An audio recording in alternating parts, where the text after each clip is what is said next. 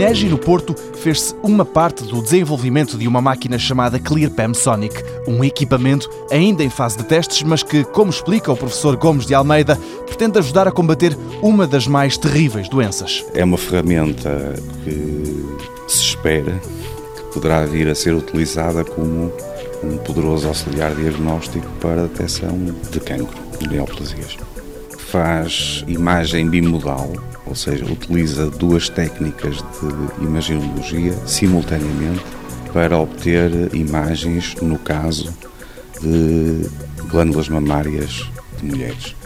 E a máquina está neste momento instalada num hospital, no Hospital de Marselha, em França, e irá dar início a uma série de ensaios clínicos. No INEGI, no Porto, tratou-se da engenharia, a física, ou seja, o sistema de detecção, ficou a cargo do LIPO, Laboratório de Instrumentação e Física de Partículas, em Lisboa. Na fase de testes, esperam-se resultados positivos que consigam validar a utilidade desta ferramenta. O professor Gomes de Almeida sublinha que, apesar de já existirem máquinas deste tipo, nenhuma delas é como a Clear Sonic as máquinas PET que existem instaladas nos hospitais, tanto se quiser as máquinas PET comerciais, são máquinas de corpo inteiro. Portanto, tem um túnel, uma cana que entra dentro do túnel. E, portanto, essas máquinas estão construídas para retirar imagens de todo o corpo.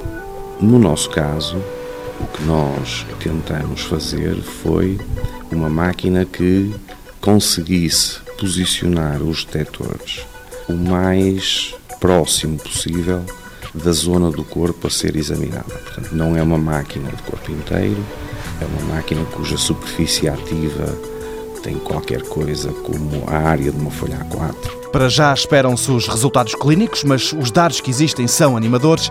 Em breve voltaremos ao Clear Sonic e às perspectivas que existem desta máquina concebida por universitários portugueses chegar a todo mundo.